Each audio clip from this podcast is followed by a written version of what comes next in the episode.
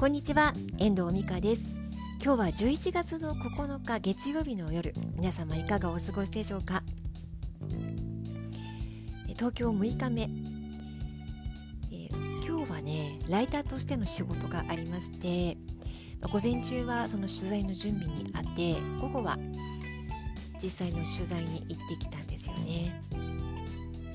久しぶりのリアルな取材。もうずっと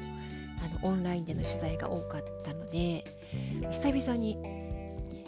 人と顔を合わせてお話をして取材をしたんですよね。まあ、事前に何回かオンラインでもお話ししている方でしたのであ,、まあ、んまりこう初めましてという感じではなかったのでよかったんですけどあのなかなか充実した取材になりましたで帰りにですねと新宿御苑ってご存知ですか？あの新宿にあるえっ、とね多分ちょっとあんまりよく分かってないんですけどあの新宿御苑って徳川家康の家臣が江戸の屋敷の一部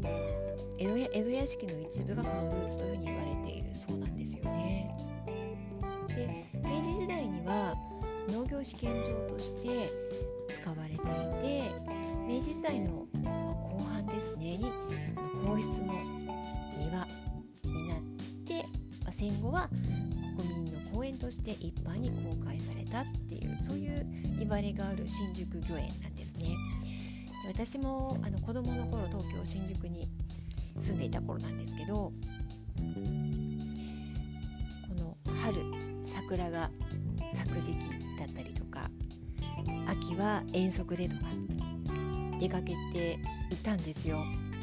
特に大人になってからは桜のシーズンには毎年テイクアウトのお弁当を持って職場の皆さんと出かけたことを思い出しますで子供の頃はね落ち葉を拾ってあの画用紙に葉っぱとかどん。くりとかを貼り付けて作品作りみたいなことをやっていましたね。懐かしく思い出しながら今日は歩いていました。ちょうど今日は皇室ゆかりの菊。菊花壇っていうのが公開されてたんですよ。その江戸時代からゆかりのある。それをね今日は見て戻ってきた感じですこれ動画に収めているので、まあ、近いうちに公開できたらいいなというふうに思っています。東京に昨日も東京の話をしましたけれどもいろいろ懐かしいことを最近あちこち歩いていると思い返すことが多いんですね。今日の御苑もたまたま今日伺った取材先が御苑の近くだったので、まあ、せっかくなので寄らせてもら